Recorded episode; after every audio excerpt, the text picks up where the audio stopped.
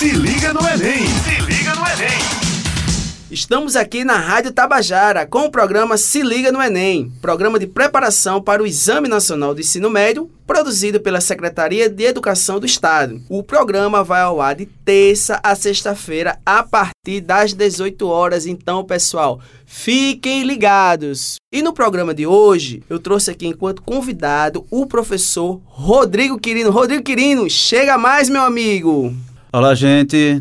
Tudo bem a todos? Como é que estamos? preparado já, começando a se organizar aí para o Enem, que logo, logo já está em cima. Então, vamos conversar hoje um pouco para trazer assuntos e potenciais situações aí que vocês possam utilizar na prova de vocês.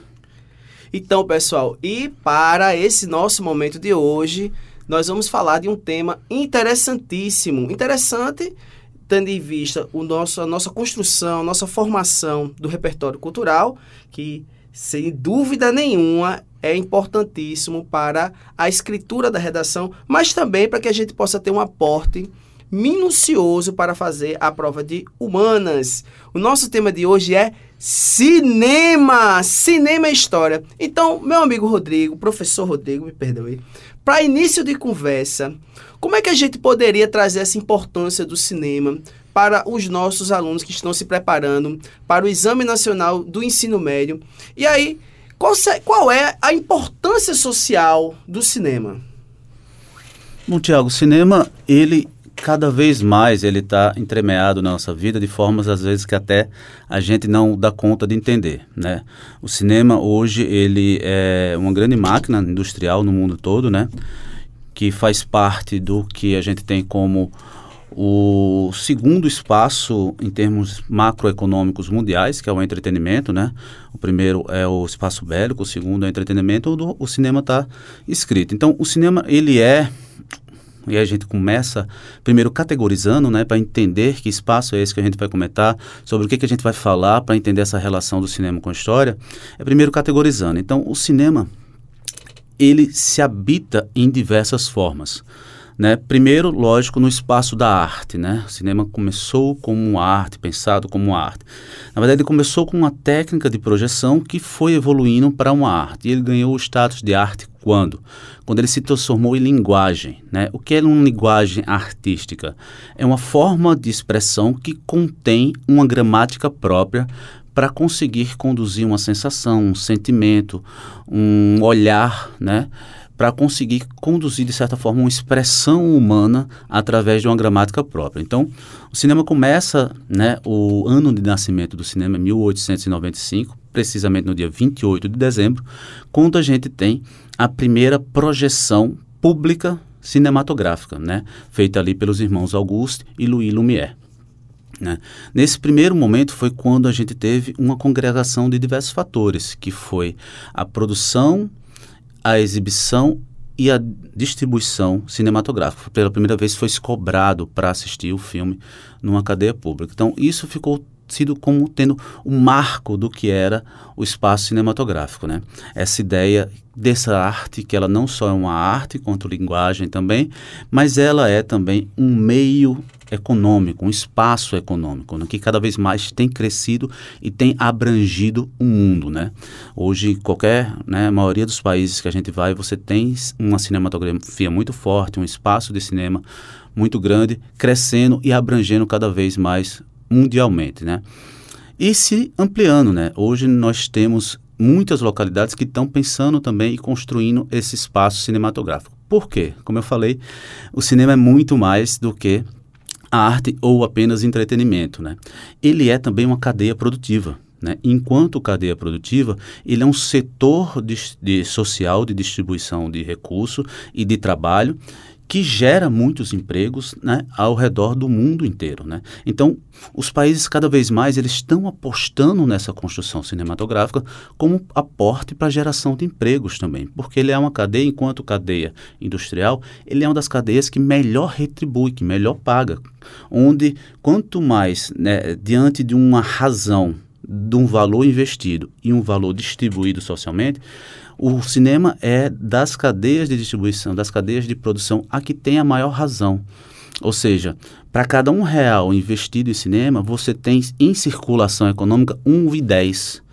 Então, é um aporte financeiro muito grande que faz o recurso circular. Então, isso em termos de trabalho é muito valorizado, porque você faz com que todo o recurso que seja investido ali, ele esteja distribuído, ele chegue para as pessoas, ele chegue no terceiro setor. Né? Então, o cinema começa a ser observado também como esse espaço de produção que vem crescendo a, muito. Né? E para outro lado, você tem um outro espaço do cinema que é muito pensado e cada vez mais pensado pelas nações, que é o chamado espaço do soft power né, que o soft power é um conceito onde um sociólogo norte-americano, cujo agora o nome eu não me recordo, mas anota depois a gente pessoal. pode pegar. Falou em conceito, anota porque é importante. É, que ele definiu que para uma nação, né, ter domínio ou imposição sobre a outra, existe três formas. A primeira é a bélica, a imposição bélica. A segunda é a financeira, ela pagar né, para que uma nação faça o que, é, é, o que ela gostaria. Vamos dizer assim, por exemplo, é o caso da, da Coreia do Norte, que queira que não, né, a Coreia do Norte recebe vários subsídios para poder se portar de determinadas formas, como outras nações recebem também subsídios. E a terceira seria o soft power, que o soft power é um espaço de convencimento em que uma nação convence a outra de como se eu chegasse aqui para você, Tiago, você fala, ah, eu estou querendo comprar um carro. Eu falo, pô, Tiago, se tu quer comprar um carro, vamos fazer o seguinte, vamos ali, eu tô para receber um dinheiro de fulano, tu me ajuda a receber o dinheiro de fulano que eu te ajudo depois a comprar teu carro. Então eu te convenço de que o meu objetivo é interessante para você, que você me auxiliar no seu objetivo é interessante, né? E aí isso amplia para quê? né, para o espaço social. Né? Então, a gente começa a assistir cinema, a gente reconhece a cultura, a gente reconhece esse espaço e a gente assemelha muito aquilo como sendo nosso, como sendo partícipe da nossa vida, como nós sendo partícipe de todo aquele espaço. Né? Então, o cinema é muito visto como isso, como uma propagação da cultura. Por exemplo, né, uma das nações que estão mais investindo né, é, de forma muito radical, não só no cinema, mas em todas as artes dramáticas, cinema, série, na música, é a Coreia do Sul. A Coreia do Sul tem né, crescido muito nesse sentido. E, de repente, a Coreia do Sul, que é um país pequenininho, lá do, do, do, do Pacífico, a, a, língua coreana ela habitou entre as, da, mais, as dez mais procuradas para se aprender no mundo todo. Né? E que você praticamente não tem outros lugares para falar coreano, a não ser na Coreia. Mas isso se deu por quê? Isso se deu muito por conta do movimento da música, né, do K-pop, isso se deu muito por, por causa do movimento das séries, do K-drama e do cinema sul-coreano, né, que recentemente, em 2000, agora 18, 19, se não me engano, ganhou o Oscar com Parasita, né, que foi um, um, uma situação assim de auge desse, dessa cinematografia, né? mas que vem sendo trabalhado há muitos anos, desde a década de 90, que eles vêm investindo, que eles vêm construindo, que eles vêm crescendo nesse setor. Então, o cinema ele tem muito forte essa forma de propor ideias, propor construções culturais. Por exemplo, voltando aqui para trazer o espaço histórico. Quando, do final da Segunda Guerra, em 1945, né, os Estados Unidos foi, foi chamado para auxiliar na reconstrução da Europa, principalmente da França, que estava muito deteriorada, né, dos países ali centrais europeus que estavam muito é, é, destruídos após a, a guerra. E aí se estabeleceu essa ideia do chamado Plano Marshall, muito bem conhece, você deve lembrar. E uma das cláusulas do Plano Marshall é que os países auxiliados pelos Estados Unidos não poderiam adquirir cinema nenhum filme de outras nações que não fossem os Estados Unidos. Então, os Estados Unidos tinha o monopólio sobre a venda de cinema naqueles espaços. Né? Gente, né? que informação importante é essa para que você faça a analogia do que você está estudando com o nosso tema de hoje. Rodrigo, a gente vai retomar essa questão da Segunda Guerra com certeza, mas é, eu queria ainda perguntar assim a você em relação a esse papel social, essa indústria, como é que ela tem sido importante para as nações e para que o, o, nosso, a nosso amigo, a nossa amiga que está nos escutando possa entender um pouco mais. Quando a gente fala da indústria do cinema, a gente está falando de várias funções, né, de vários papéis. E quais seriam esses papéis? Se assim, você que, que é professor de roteiro de cinema, né? Na CEARTE, inclusive aqui na Paraíba, o pessoal que não conhece a CEARTE, né? Vão lá conhecer, tem muita coisa boa lá. E quais são, assim, as funções profissionais mesmo, né? Desempenhadas nessa indústria audiovisual. Se você pudesse falar um pouco disso sobre nós e a gente vai retornar, retornar, retornar, perdão, esse tema lá da Segunda Guerra e das Nações e o cinema. Claro. É, principalmente o seguinte, quando a gente fala em indústria cinematográfica, por que, que a gente chama de indústria? Porque ela não se compreende só dos profissionais que fazem parte diretamente da indústria. Então, quando eu penso nesses espaços, vamos começar a setorizar. Então, quem que faz parte diretamente? Né? Então, diretamente eu tenho as pessoas ligadas à produção, né, à construção da, do que vai ser o preparo para um filme. Então, quando um filme é pensado, né, desde a sua ideia, então aquilo vai ser transformado num roteiro. Então, eu tenho um roteirista, eu tenho um consultor, eu tenho alguém que está pesquisando aquilo ali, né, para a construção desse roteiro. Depois que aquele roteiro está pronto, aquilo vai ser transformado, né, numa obra fílmica, num filme. E aí, para isso, cada cena, cada situação precisa ser construído, precisa ser é, montado. Então, vamos dizer assim, se eu tenho um cenário que é uma casa de sapê, né, vai se passar num, uma história que se passa no sertão ali em 1940 e você tem um cenário que é uma casa de sapê e tal, então você precisa de uma equipe que vai procurar onde é essa casa, se essa casa está adequada, se ela precisa ser construída a algo, né, e aí você precisa levar essas pessoas e você precisa saber se tem iluminação adequada para isso né? Fora os profissionais específicos. Então, eu preciso ter alguém especializado em fotografar, em fazer a filmagem, alguém especializado em gravar o som, alguém especializado em organizar tudo isso, alguém especializado em logística, porque a gente fala para um longa-metragem, eu estou falando de uma produção assim envolvendo 100, 150 profissionais, né?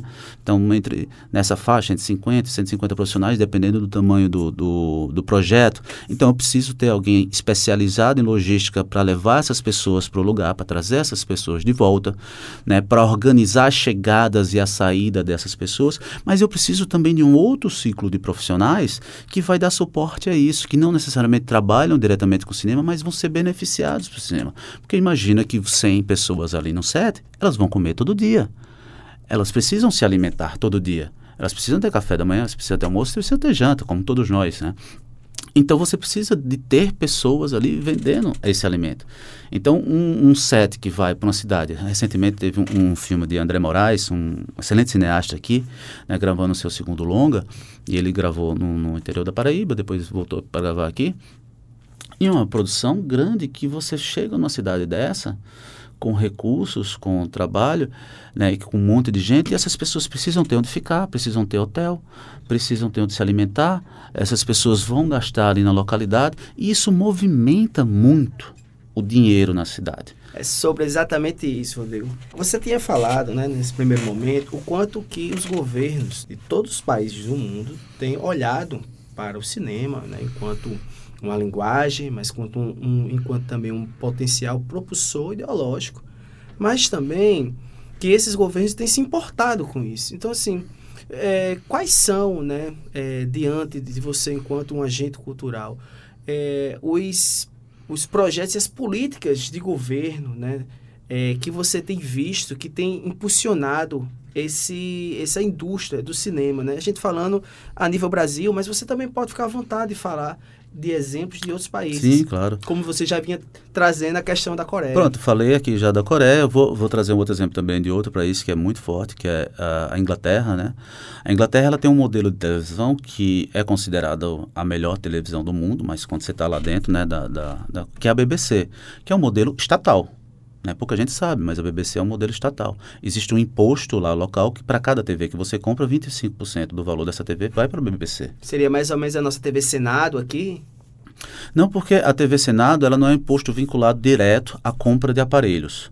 Ela é um imposto transversal. Então, você tem o, o, o valor que vai para o Senado, disso é destinado para a TV Senado. Você tem o valor que vai para as assembleias e disso é destinado o valor para a TV Assembleia. Né? A BBC, ela é um, um recurso direto. Então, de todas as TVs que vendem no Reino Unido inteiro, 25% já é destinado. É um imposto que está direto agregado ao valor da TV. Por quê? É uma lógica simples. Se você vai comprar TV, você vai comprar para assistir alguma coisa. Então, nada mais justo que ali você já está pagando o valor que você pagaria para ter uma TV a cabo. Só que você tem uma TV aberta, gratuita e que não precisa de comerciais. Né? Ela não precisa de comerciais, porque ela já tem o recurso necessário para sua pra produção. Então, por isso que eles são considerados a melhor TV do mundo, porque eles não se preocupam com a audiência, com o comercial. Eles fazem os melhores programas que possíveis. Né? E aí, a BBC, que tem esse modelo, em 2012, ela foi utilizada pelo Reino Unido para contrabalancear os efeitos da crise de 2008.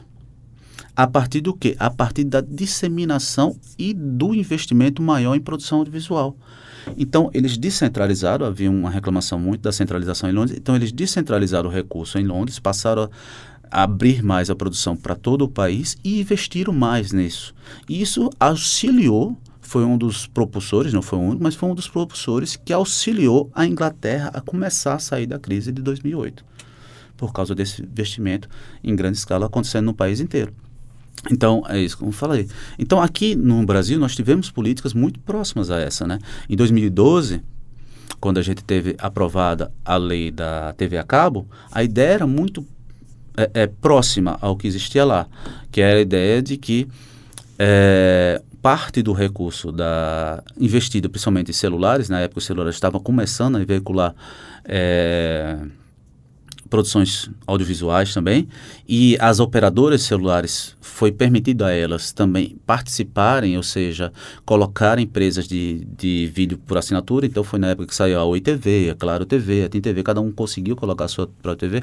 Então, para que elas conseguissem entrar nesse mercado, foi feito um, não um acordo, mas uma lei em que todo o celular vendido no Brasil, um percentual, que não é a mesma coisa de Londres, que era 25%, mas um percentual bem menor, ia para um fundo para a produção de conteúdo audiovisual brasileiro. E a partir daí, né, o fundo chamado Fundo Setorial, Setorial Audiovisual, conhecido como FSA. E esse recurso, eles são feitos editais para o Brasil inteiro, inclusive com cotas, né, você tem 40% de todo o recurso tem que ser obrigatoriamente norte e nordeste, né, para que esse dinheiro possa ser é, é, disseminado, espalhado. Fora isso, você tem outras cotas regionais, é, cotas para por pessoa, por cor, por etnia, por gênero, para que isso possa cada vez mais alavancar a diversidade de produções. Né? E fazendo, por exemplo, com que um, recentemente um filme do Acre né, possa ter ganho o, o gramado como ganhou, possa estar tá passando em Cannes como está passando, sabe? Então, são a partir dessas políticas né, que fazem com que audiovisual, que a gente possa assistir um filme feito do Acre por pessoas do Acre com a visão local e entender que realidade é essa. Né? E aí a gente vai descobrindo que Brasis são esses, essas histórias que estão sendo contadas. Né? Foi filmes como esse que possibilitaram, por exemplo, a, a e aí trazendo para Paraíba, a, filmes como de um cineasta, de um realizador aqui paraibano, né, de Picuí, Ismael, que fez um filme chamado Ilha, né, que inclusive está no YouTube, procure lá. Inclusive tem um canal do YouTube muito bom para quem quer assistir, Cinema Paraibano. Ótimo assim para a galera assistir. Vários curtas, vários filmes aqui da, do Cinema Paraibano.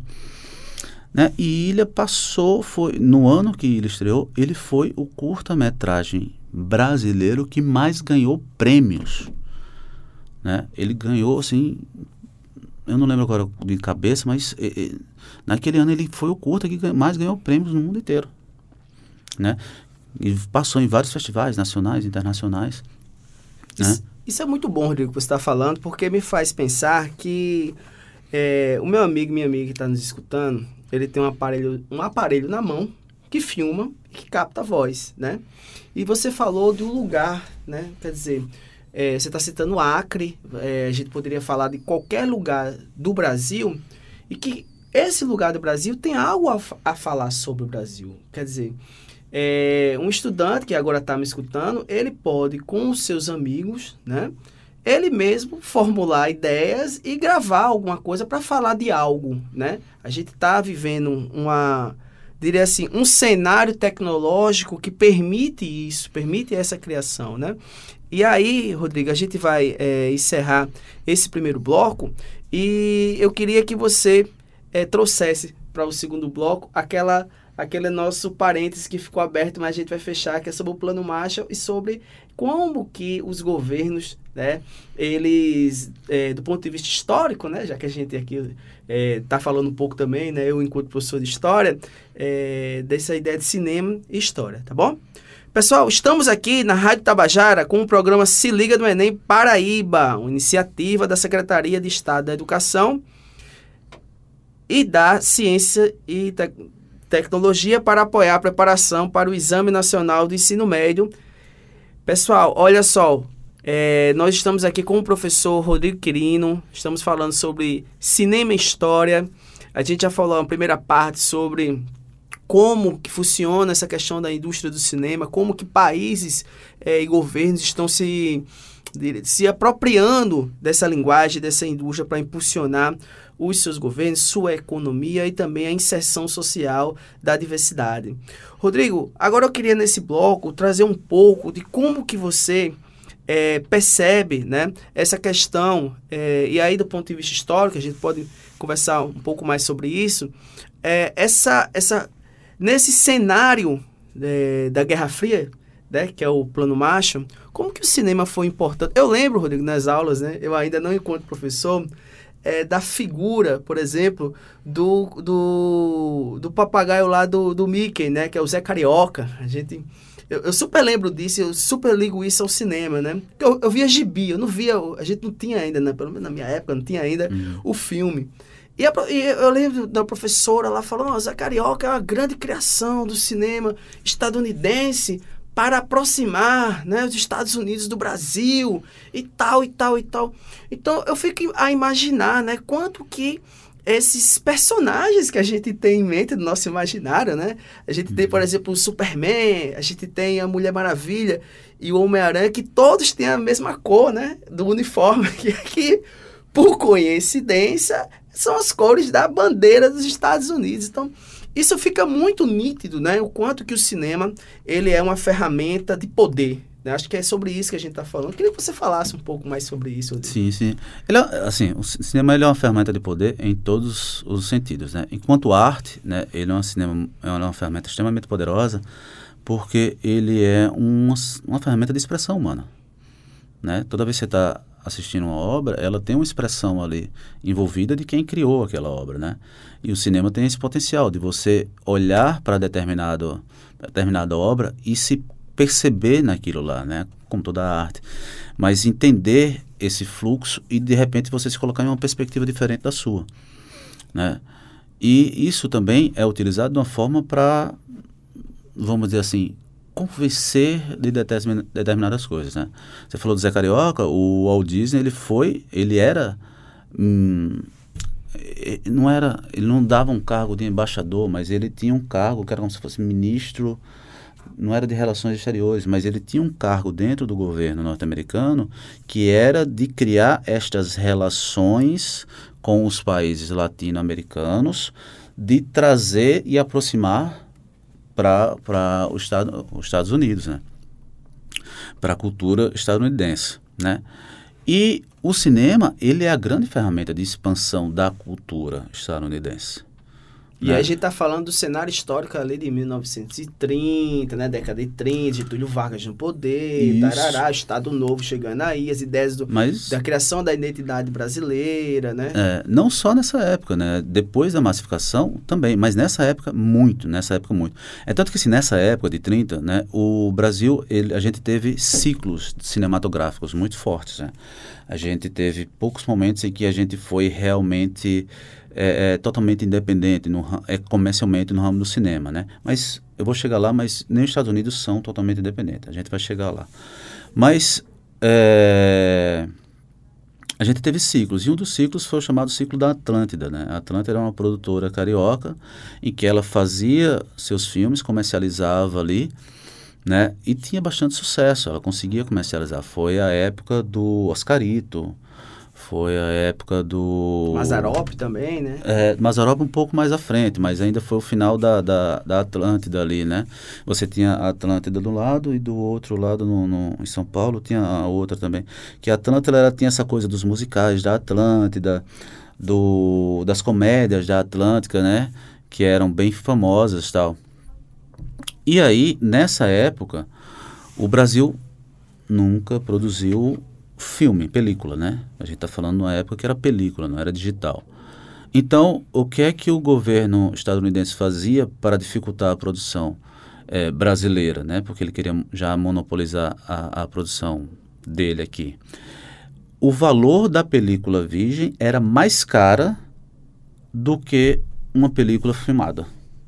Então, os filmes que eram vendidos, né, os filmes estadunidenses que eram vendidos para os cinemas, o metro da película era mais barato do que quando a Atlântida queria ou precisava comprar uma película virgem. Em outras palavras, o, fri, o filme pronto, o filme para ser visto, para ser para é, assistido, assistido, era mais caro Sim. do que a película virgem. Olha só. E eles faziam isso justamente para encarecer o produto da Atlântida, né, para que o deles chegasse mais barato e fosse mais vendável, né?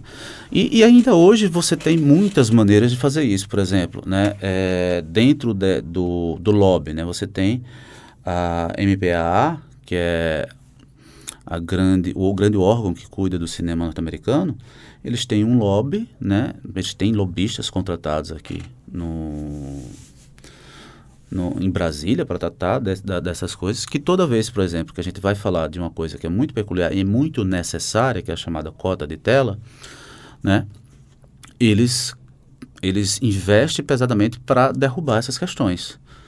Né? Por quê? É, eu vou chegar. O interesse deles é que eles tenham né, a construção e a, o monopólio do nosso mercado. No nosso mercado hoje é monopolizado por empresas estadunidenses. Né? Então, por exemplo, isso aqui tem dois, três cinemas. Se eu quiser tentar passar um filme aqui, eu não consigo, porque o representante não fica nem aqui, ele fica em Miami. Então eu preciso de uma rede de distribuição para falar um cara lá de Miami para poder conseguir passar um filme aqui, comercialmente. Né?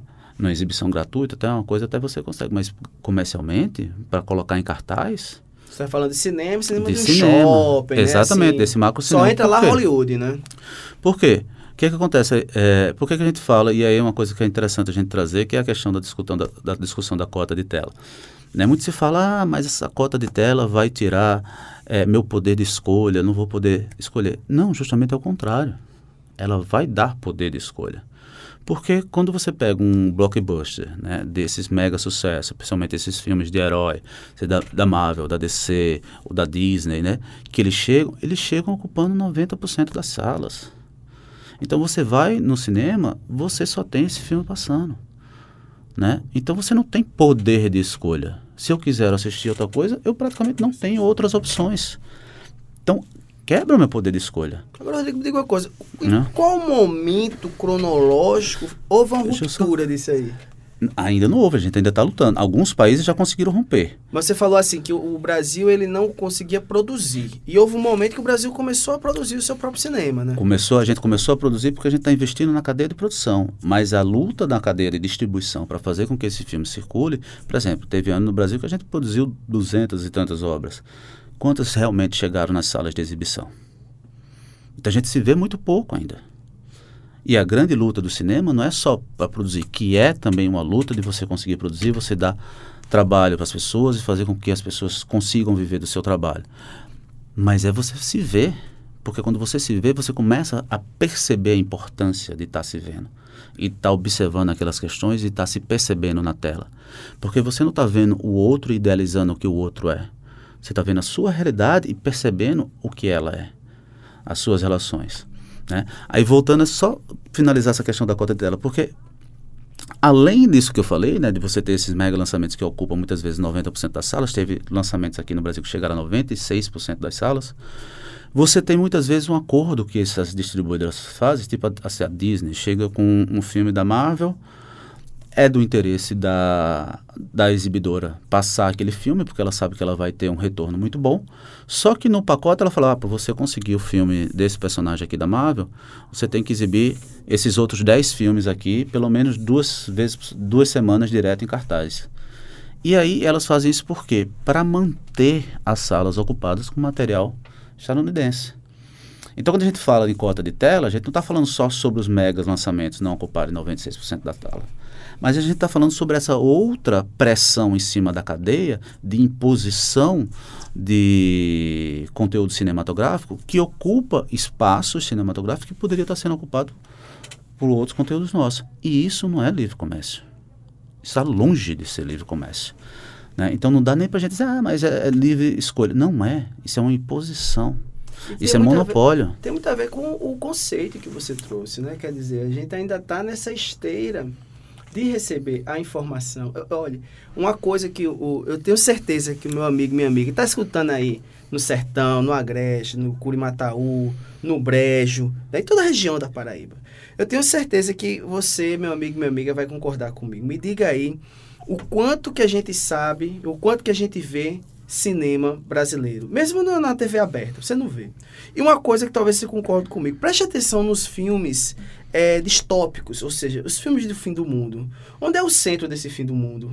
Onde é a resolução desse fim do mundo, né? Quer dizer, Nova York, sempre o mundo, o mundo vai se acabar em Nova York. Não, e costumo, o fim do mundo não acontecerá por conta de Nova York. Eu né? costumo falar muito o seguinte, você quer entender qual é o poder do cinema norte-americano? Vamos lá. É, até a década de 90, né, a gente cresceu ali, é, é, um ano mais, no, mais novo que eu, né, se não me engano. Aí a gente nasceu nos anos 80, cresceu nos anos 90. E era muito comum, muito comum na nossa época, qualquer pessoa que ascendesse um pouco socialmente, que tivesse bem financeiramente, a ideia de viajar para a Europa, né?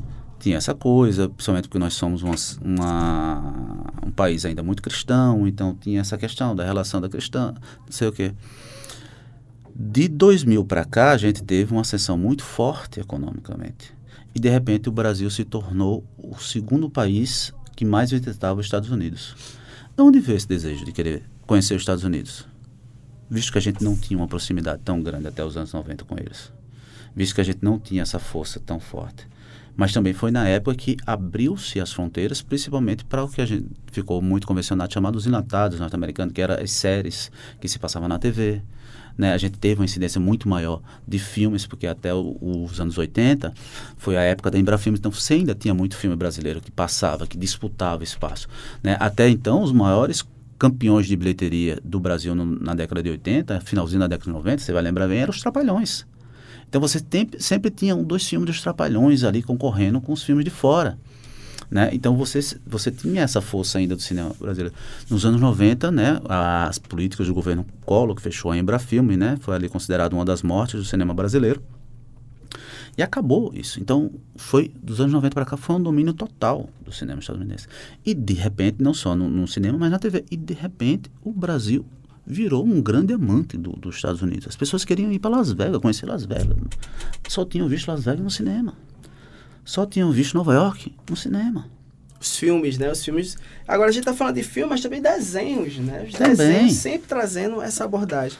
Agora, hum. Rodrigo, é, a gente está falando cinema brasileiro, aí você deu um, um, salto, né? Porque a gente estava falando, você estava falando daquele começo que o, o Brasil realmente não tinha.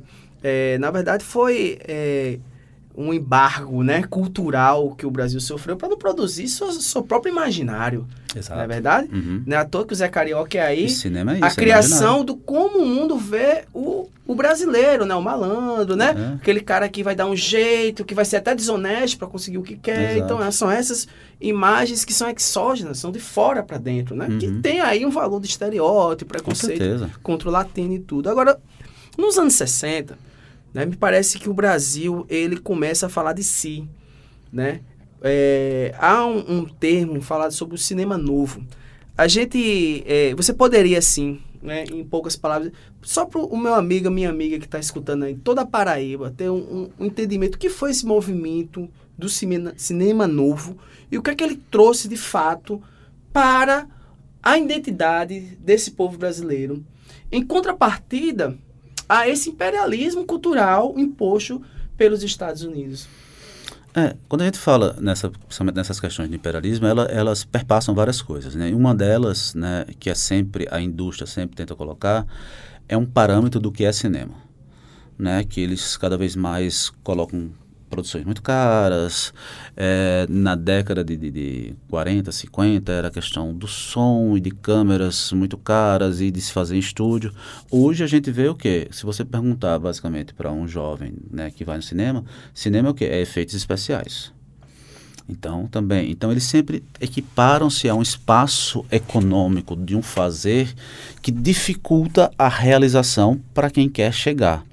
E o que, é que foi do, o Cinema Novo? O Cinema Novo foi um movimento que ele veio na esteira de vários outros cinemas mundiais, que começou, teve seu eclodir em 1954 com um movimento chamado Novel Vague, né, que foi um movimento que ele trouxe muitas novidades e muitos pensamentos novos, principalmente no conceito de autoria, a ideia de que o diretor é autor da, do cinema, né, que era uma coisa que ainda estava em disputa até aquela época. E a Novel Vague é engraçado. Lembra quando eu falei do Plano Marshall? Sim. A Novel Vague, ela é um resultado do Plano Marshall. Por quê? Porque foi uma geração obrigada a assistir né, cinemas norte-americanos, mas era uma geração de cinéfilo que conseguia, né, tinha lá o cineclube, conseguia uma outra coisa de cinema externo, do cinema francês antigo, então eles se juntam numa grande revista chamada Carrier do Cinema, né, encabeçado por André Brazin, que foi um dos maiores teóricos cine, é, cinematográficos de todos os tempos, que a partir dali eles vão começar a pensar formas de fazer cinema que sejam oposição né, ao cinema que era feito, cinema hollywoodiano, tido como cinema clássico. Então, até então, você tem o cinema clássico. E aí, Novel Fag institui o que é o cinema moderno, hum. né, que é esse cinema que ele vai querer contrapor o que o cinema clássico fazia. É um cinema que ele vai fazer você pensar na sua relação com o cinema, né? é um cinema, principalmente, que ele é, ele se beneficia de dois movimentos tecnológicos que estavam acontecendo, que era a redução das câmeras, né? É, as câmeras de 16 milímetros que é, passaram a usar 35 e a redução dos aparelhos de filmagem. Então eles podiam sair para gravar. Não ficava mais estúdio. A gravação podia ser externa. Então você pega pessoas como Glauber Rocha, o grande nome, Nelson Pereira dos Santos, outro grande nome, e eles entendem que eles precisam ir para a rua, porque o que interessava ali era gravar o real né? Outro movimento também dessa época, o neorrealismo italiano. Então eles querem gravar o real, eles querem gravar a realidade. Não é mais aquela coisa de atuação, da coisa muito grandiloquente como eram os grandes, os grandes musicais daquela época, os filmes de dança daquela época. É o real, é o que é está acontecendo. O povo para o povo, é como é, é o povo de fato, né? É tanto que um dos filmes que desencadeia né, o cinema novo é Rio 40 Graus, né, os Pereira dos Santos, que é a primeira vez que faz um filme que vai para a favela e que filma as pessoas né, na favela. E falou: Isso aqui é Brasil, isso existe. Isso que a gente está ignorando, isso é real. Eu lembrei de Cidade de Deus, né? é, Tem Cidade um de Deus depois também, vai fazer né? isso, né? Vai, vai trazer, assim, que foi um movimento iniciado no cinema novo, essa coisa de trabalhar com atores não profissionais. Então você pega pessoas da comunidade e treina elas ou trabalha elas para elas vivenciarem seus personagens, né? Para elas serem elas mesmas naquela realidade. Então o cinema novo ele começa nesse movimento, né? É a época do início da Embrafilme também. É quando a Embrafilme começa a investir, você tem esse crescimento. Então a gente tem todo esse espaço, né? Na verdade a Embrafilme começa um pouco antes antes, né? Antes do, do, do regime militar mas que ela é impulsionada ainda durante esse período, né? E aí você tem todo essa, essa esse olhar, grandes diretores, grandes atores, enfim, do teatro, né? Para esse cinema que está sendo em construção. Né? Rodrigo, meu amigo, eu ficaria aqui horas e horas conversando com você, que eu acho que esse é um papo é, muito interessante, porque a gente está falando de cultura, a gente está falando de é, de produção cultural, difusão cultural, a gente está falando de relação de poder, né? Uhum. Eu espero que o meu amigo, que a minha amiga tenha anotado aí todos os filmes que foram aqui citados e eu deixo agora você é, nas suas considerações finais para que a gente possa encerrar e desejar aí ao nosso amigo, é, a todos que estão escutando, na verdade, é, que tenham a total atenção nos podcasts produzidos pelo Se Liga no Enem, que vão aí alavancar a sua preparação para o Exame Nacional de Ensino Médio. Lembrando que a Rádio Tabajara está passando esses, é, difundindo, né, na verdade, veiculando, perdão, é, os nossos podcasts, mas também você pode ver na plataforma do Spotify, tá bom? Por favor, Rodrigo. Bem, finalizar com um, como a gente começou, né, falando dessa relação com o poder. E como eu falei, o cinema é poder, o cinema é arte, mas não só esse poder industrial ele é um poder pessoal. Né? Hoje, principalmente, como a gente falou, né, é, cinema não é mais essa coisa que tentam passar para você, que é essa coisa cara, essa coisa dos efeitos. Hoje você, com um celular, você faz cinema. Perfeito. Com o celular você consegue gravar, você consegue editar, você consegue gravar áudio. Então você consegue trazer o poder para você. Né? E cada vez mais essas histórias que estão fora dos espaços do, né, é, dos grandes centros, e aí por grandes centros eu não estou falando só né, das capitais, mas mesmo dentro das capitais, as periferias, esses espaços, cada vez mais eles precisam dar vazão às suas histórias e trazer que histórias são essas, né?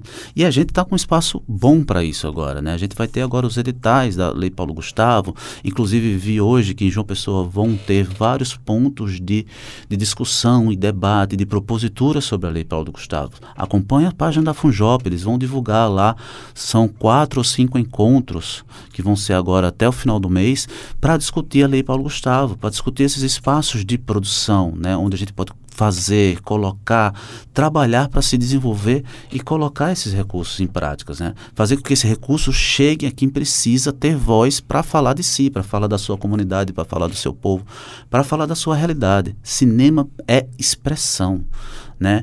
E é poder. Então vamos tomar esse poder para a gente e vamos realizar. Valeu, garotada. Pega esse recado. Não é só estudar, não. Você também pode ser um produtor do seu lugar de fala para aquilo que você quer expressar e fazer com que o mundo te escute e te veja, tá bom? Esse foi o programa Se Liga no Enem, na Rádio Tabajara. Lembrando que o programa vai ao ar de terça a sexta-feira, a partir das 18 horas. Então, pessoal, fiquem ligados. Muito obrigado, professor Rodrigo Quirino. Até a próxima. Se liga no Enem! No Enem!